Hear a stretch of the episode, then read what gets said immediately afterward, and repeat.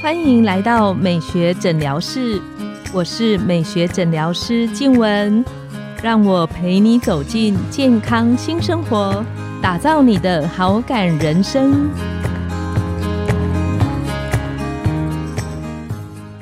Hello，各位听众朋友们，大家好，我是你们的主持人静文，欢迎来到美学诊疗室。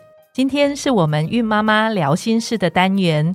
在每一集的孕妈妈聊心事里，我们会和你分享一个怀孕前后或是新手妈妈的小知识，希望透过这个单元，可以陪伴妈妈们走过这个人生里超重要的幸福阶段。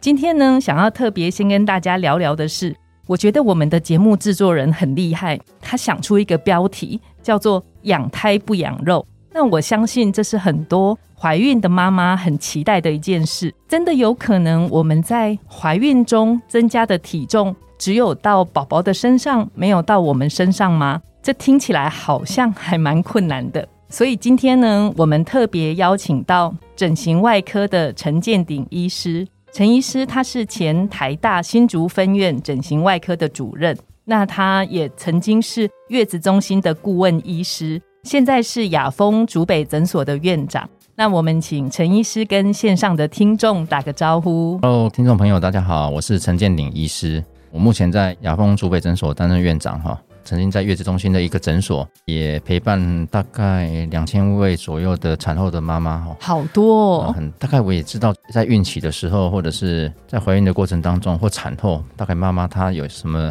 生理上面或心理上面的一些需求。还有需要什么帮忙？是那当然，我自己大概是大概有三个小孩，大概有。我那一天才发现，陈医师跟我一样都有三个小朋友。现在其实有三个小孩的不多。是啊，所以我们在拉高那个生产率，社会责任。那我想要特别先请问陈医师，是那个你的赖的贴图上面。你有一个绰号叫叮咚医生，可不可以跟我们线上听众分享一下为什么叫叮咚医生？我想是这样子，其实叮咚叮咚是赖上面的，比如说你有讯息的时候，它就会传给你一个讯号嘛，嗯哼，就会有个通知。对对，但是因为我本身是比较急迫，因为很多不管是产后妈妈或者是很多朋友，他们需要一些健康方面的需要一些帮忙。当然，以我们的医疗服务的一个原则是跟当医生的使命嘛，我们是说可以尽量帮忙大家。陪伴大家，比如说在健康里面有什么疑虑，或在孕期、产后备孕的过程当中有什么疑虑的时候，那当然这些朋友我们可以帮到什么忙啊？是哦，所以当然就是说他们如果愿意啊开口，那当然我们都愿意去回答他们这些问题跟疑虑哈。因为我认为这个同理心的陪伴啦，是才可以让减低这些焦虑感，特别是在怀孕的这个阶段。这一集里面，我们想要特别跟朋友来聊聊的是。很多朋友会跟我分享，她在怀孕的过程当中，有的人体重增加十几公斤，那有些我的朋友甚至体重增加到二二二三公斤以上。那我们知道，孩子们大概三千多公斤就算很好的体重，我的小朋友出生。大概都落在 两千六、两千八，但是在孕期这个体重要怎么样控管，才有机会真的是养胎，把小朋友养得很健康，但是却没有太多妈妈身上多余的体重。那想请问陈医师，我们在这个怀孕的阶段，以您过往的经验，一般会建议妈妈们体重的控管的幅度大概是落在多少？一般是这样子哈，因为我们一般把孕期分成大概三个阶段：初期、中期跟晚期的一个阶段。那大概我们都是以三个月了哈。是，哦，这是妊娠周期，第一个三个月是，第二个三个月。最后一个三个月哈，到那个四十周左右是。那原则上啊，前两个那个妊娠的一个周期，原则上你的体重并不会增加多少的。也就是说，到六个月之前，对，二十八周之后啊，原则上你的这个肚子啊，才会比较有一个明显的胀变大的一个状况。难怪那一天我马街门诊，我的护士跟我说：“黄医师，我才六个月，已经增加一点多公斤。”我说：“这样听起来蛮好的。” 他说：“没有，医生跟我说后面。”怀孕的第三阶段才是我们体重增加比较多的的一个状态，是第三阶段才是那个体重会增加比较多的一个状态。所以呢，一般妇产科医师啊，哈，大部分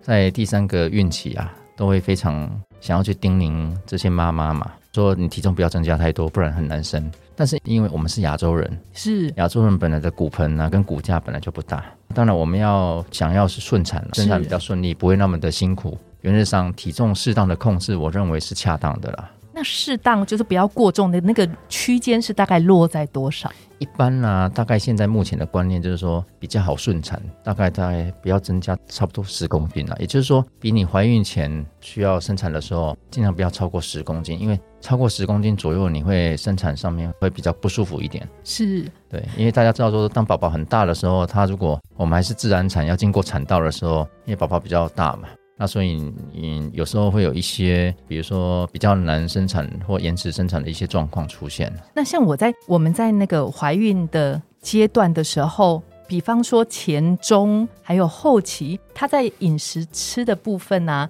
他有特别需要说，我前期需要多吃什么，中期后期有不一样这个阶段吗？主要是营养素的一些补充。是为什么？因为我们也知道，就是说，即使在初期跟中期，我们需要养胎嘛。这些养胎的过程，也就是说，有一些营养素其实是肚子里面的宝宝他们在发育的过程当中需要的。那我想大家应该都很有概念了哈。现在大家都会 Google 上去查。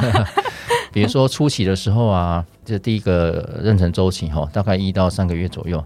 原则上啊，其实因为宝宝那个时候从胚胎嘛，受精卵要要到发育，原则上神经管的发育是很重要的。神经管的发育，神经管的发育就是说你的。脑袋啊，或者脊椎，宝宝脑袋跟脊椎的是发育，它其实需要靠一些营养素。那其实这些营养素，我们一般呢，如果没有特别的补充，原则上它是不足的。那临床上面研究也告诉我们说，如果补充这些营养素，有一些在比如说神经管发育的缺陷的风险，它其实是会降低的。所以你会看到说，很多在第一个孕期啊，很多的妇产科医师或者是很多的妈妈，她如果 Google 啊，很多会建议说，你要去适当的补充一些叶酸嘛。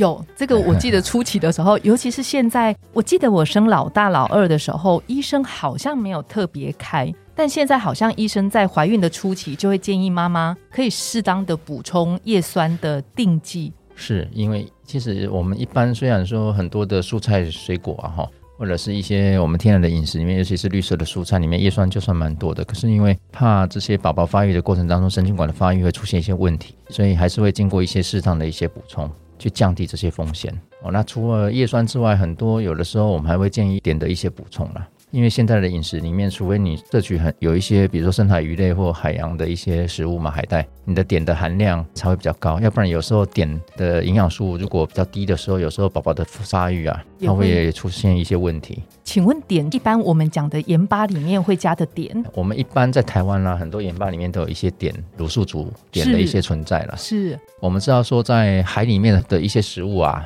鱼类啊、海带啊，本身碘的含量其实就足够了。前期的部分主要是叶酸，还有一些碘的摄取。是，那其实不管哪一个孕期，这些所谓的结构蛋白，就是一些蛋白质、高蛋白的饮食，我认为都是需要的。因为大家知道就说我们在养胎嘛，养胎他们需要发育。对，小朋友需要发育，需要蛋白质，所以适当的一个均衡饮食，加上一个适当的蛋白质的摄取啊，奶、蛋、鱼肉、豆类，我认为还是需要的。那像蛋白质有没有？我相信那个线上的听众朋友会觉得蛮好奇的是，蛋白质我们要怎么去计算？如果我现在在怀孕的初期或中期，应该是多少份的蛋白质的摄取是对宝宝比较适合的？应该是这样讲，就是说，不管是动物性蛋白、植物性蛋白，其实都不能缺乏。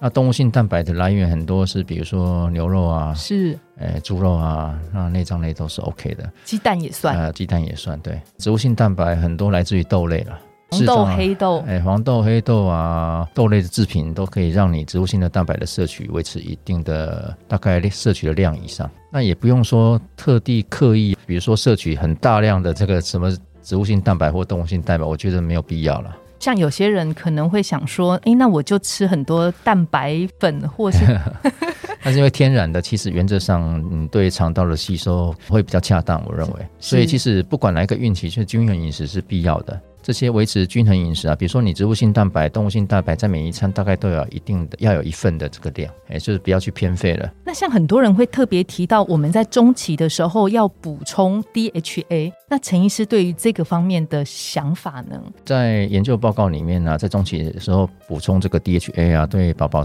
那个脑袋的发育啊，还有身体的发育，它是有帮忙的。你知道我们做妈妈的，啊只要听到跟脑袋发育有关的，就会觉得要立刻记下来。那食物中有哪一些食物是比较在 DHA 的部分是会有帮助的吗？还是主要是要靠那个营养品的补充？当然，营养品的补充，我认为不用太斤斤计较了哈。但很多有时候，比如说像善存，善存有一些是孕期的善存嘛。是，我认为它里面的，你如果仔细看它的个成分的分类，原则上孕期的善存大概大概它这个补充的营养素大概就足够了。是，但是我会希望就是说，其实以天然的饮食，不要偏废的，还是会比较恰当，因为对肠道的吸收还是比较好。那天然的 DHA 很多来自于鱼类了。新鲜的鱼类其实是建议可以多一点补充，是，但是也不要过度了。这个有点困难。除了这个 DHA，很多在孕期中期还有一些营养素，我认为还是需要去注意的。为什么在孕期中期的时候啊？因为宝宝大概十七周到二十二周左右，他大概血液循环了，心跳大概已经建立了。二十周的时候，对对对对，他整个血液循环跟心脏的这个循环，他自己的循环大概已经建立了。是啊，虽然我们大概七周左右会有心跳嘛，但是这个整个血液循环的建立，还有造血宝宝自己造血细胞的建立，大概十七到二十二周。这个时候，如果要提升他宝宝自己本身的造血能力，其实要记得那个铁质跟维他命 B 呀，我认为是非常需要的。那一般铁质在妈妈大概有时候是缺乏的，因为女生其实比较容易会有一些贫血或缺铁的状况。是，所以适当的铁质的补充啊，我认为是需要的。还有维他命 B，维他命 B 很多来自于，比如说像谷类，比方说像糙米饭、糙米饭、谷类。这些，比如说麦类、谷类这些东西里面，它里有有非常多的维他命 B 群，它可以提升宝宝的这些造血能力了。那也不会因为让妈妈因为宝宝造血能力增加，妈妈贫血的现象出现。所以铁质跟维他命 B 群在孕期中期，它其实是非常需要的。那像铁质，一般陈医师如果临床上，你会建议妈妈们从哪一个方向去增加铁质的摄取？天然的铁质摄取啊，大概来自于很多，像有些蔬菜水果它是有的哈，比如说像菠菜嘛，大家都知道。菠菜类的东西，它里面非常富含一些铁质。是哦，当然还有一些，比如说牛肉、牛肉啊，肉类的东西。内脏类的东西啊，里面也还有一些铁质存在。那这中间呢，我相信线上的听众们会觉得蛮有趣的是，很多怀孕的妈妈都有过一个经验，我知道什么东西应该健康要多吃，什么东西不健康应该少吃。可是孕妈妈呢，她很容易受到荷尔蒙的影响，所以常常会有人说，我老婆昨天半夜叫我去买一碗卤肉饭。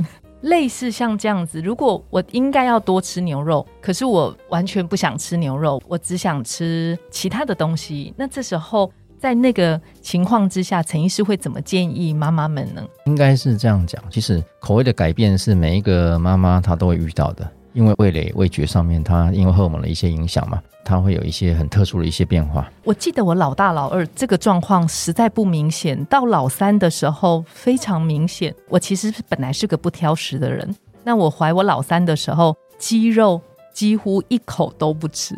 我只要闻到那个味道，想到那个画面，我就觉得很受不了。像我也有半夜去买过咸酥鸡啊，帮老婆牛排。对对对对对。但是大家要记得一个原则，就其实这些，比如说像富含这些高蛋白的东西，原则上都还 OK 了哈。是。但是其实啊，大家很在意的就是说，怀孕啊会不会让体重增加？其实体重很多增加的来源是来自于淀粉类，所以比如说。你有一些口味的改变，如果很多是高蛋白的东西，其实都还 OK 了哦。比如说肉类、就是不爱吃鸡肉，改成吃猪肉啊、牛肉这样子。但是淀粉类有时候就是要稍微比较注意一点，因为大部分这些在孕期里面呢，它增加体重很多是来自于淀粉类了。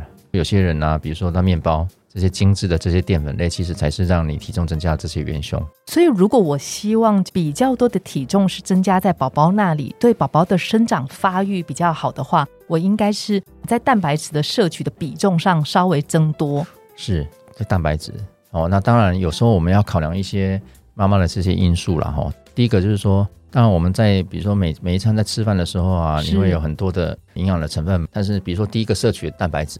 吃饭的顺序，第二个纤维素嘛，就蔬菜嘛。为什么？是因为妈妈因为宝宝在第二孕期中期跟孕期最后一个孕期的时候啊，因为宝宝会急速增大嘛，是啊，它会压迫到一些肠胃道，妈妈便秘的那个比例非常的高，所以必须有一些适当的纤维素的摄取。那天然的纤维素很多来自于蔬菜水果，那所以我说的第一个，为了宝宝的一个结构性蛋白，就是说蛋白质，不管植物性蛋白、动物性蛋白的摄取要增加。第二个其实就是纤维素的摄取要增加，才不容易会有一些便秘的状况出现。第三个水分的摄取要增加，所以你在每一餐里面，第一个你先吃蛋白嘛，是。那第二个你蔬菜嘛，水果。第三个汤水分，那只是说你要很注意，就这些汤类的东西，就是怕你的钠含量太多了，怕盐分摄取太多。对对对对，因为当钠的盐分摄取太多的时候，你会水肿。尤其是第二孕期、第三孕期，你你水肿的话，你会很不舒服的。妈妈自己本身也不舒服，是，还有可能会造成血压的那个波动。是，有时候会有一些紫癜前症嘛，哦，所以跟钠含量的摄取，它食盐的摄取，它会有一定的一个关系啦。那所以在如果你要喝汤类的这些东西，尽量食盐盐分的比例不要太高了。是啊，所以第四个才会讲到我们所谓的淀粉类。所以你在饮食的摄取，大概注意这些原则，原则上不会有太大的问题。当然我知道很多妈妈她有一些口味的改变，有些人她会试吃很多淀粉类，但是你要记得，越天然的淀粉类越好，越经过精致的淀粉类就比较不好了。可以举例一下，什么叫做天然的淀粉？天然的淀粉，比如说五谷米这些啊，它没有经过一些处理啊，它会。远这样的卡路里啊，它会远比这个白米适当一点，像糙米类似这一类。对对对那比如说面包类、面类、面制品嘛，都经过一些精致面包，它经过一些精致，这些很容易让你的孕怀孕的过程当中，有时候你的血糖的，哎，它会是稍微比较高一点哈，那甚至会让你的体重增加哈。所以这类的饮食啊，原则上它的吃的比例会比较往后面排一点了。还有一个特别想要请问陈医师，有些妈妈在怀孕的过程中，她在中期会开始出现抽筋的情形。那像这一类的状况的时候，她在怀孕中间应该饮食上的摄取是应该朝哪个方向去调整？因为其实您就是提到说很多是缺乏钙质造成的因为大家知道说宝宝在长大的过程当中，他需要很多的钙质，是因为骨头要发育嘛，骨头要生长嘛，哈。那所以钙质的摄取，尤其是在怀孕的中期之后啊，妈妈常常是缺乏钙质的。那所以盖盖子的补充原则上是需要的。那当然就是说天然的盖子里面，那有些比如说小鱼干，小鱼干。那牛奶、牛奶、小鱼干这些都是一个天然的钙质的来源，尤其是牛奶，它还有一些可以促进钙质吸收的这些蛋白质嘛。是。所以牛奶是其实是很恰当的一个在孕期中期里面适当补充的一些天然的营养素。最后想要特别请问陈医师，如果我相信很多妈妈到第三阶段的时候，会突然发现小朋友可能不是过重，就是太轻。那如果针对于体重比较轻一点的时候，你在最后的那个孕期，因为其实我们民间会有很多的鼓励，什么吃甘蔗汁啊，类似这一类的方法，让宝宝在最后的体重可以上去。关于这一方面，陈医师你的看法？应该是这样，就是说，其实呢，很多民间的一些习俗了，他会期待宝宝他有一个适当的一个大小跟体重嘛，是啊，他觉得就是说生出来的风险在产后第一个月啊，哈，宝宝他会比较健康。但是其实我认为啊，每一次怀孕呐，哈，就是说妈妈的体重不宜超过十公斤左右，因为超过十公斤生产会比较容易嘛。是。所以，但是因为比如说你生第一胎、第二胎、第三胎，有时候你的胎盘啊，它会慢慢老化嘛，所以你的宝宝他也没办法长到很大。那所以说，其实生命会找到出路了，有时候是生出来养了。而不是小也没有关系，对对对，而不是去拘泥说妈妈的体重增加多少，因为妈妈体重增加的幅度不代表宝宝体重增加的幅度。陈医师这讲的真好，因为我有一个朋友跟我说，他小朋友偏小，所以后来身边很多人就鼓励他一直吃一直吃，就最后他的体重增加到我忘记是十八还是二十，那小朋友其实好像也落在两千二三左右而已，那还是有一段距离。那今天我们非常开心能够邀请到陈医师来跟我们线上的妈妈聊一聊，说我们在怀孕的阶段要怎么样正确的饮食，可以让我们有机会做到养胎，但是不把肉留在我们妈妈自己的身上。特别陈医师有分享到吃饭的那个顺序，我个人觉得是非常的重要，是先吃蛋白质。然后多摄取高纤的纤维，因为很多妈妈，包括我自己，在最后要生的前两三个月，确实像陈医师说的那个便秘的情形蛮严重的。那第三个就是多增加水分的摄取，减少盐分的增加，因为这样子可以比较减少我们妈妈后期可能出现的水肿啊，甚至血压波动的情形。那最后再搭配少量的淀粉。那我们很希望这一集的分享，让线上的妈妈们，你们听了之后，对整个怀孕的过程的体重的控管都有很好的帮助。那我们期待下一集这一集讲的是怀孕的时候体重怎么照顾。那下一集陈医师要来跟我们大家聊聊，说生完之后怎么样让我们的体重可以回到生产之前。我们非常的期待。今天我们的节目就来到了尾声，美学诊疗室欢迎你们再度光临，我们下次见，拜拜，拜拜。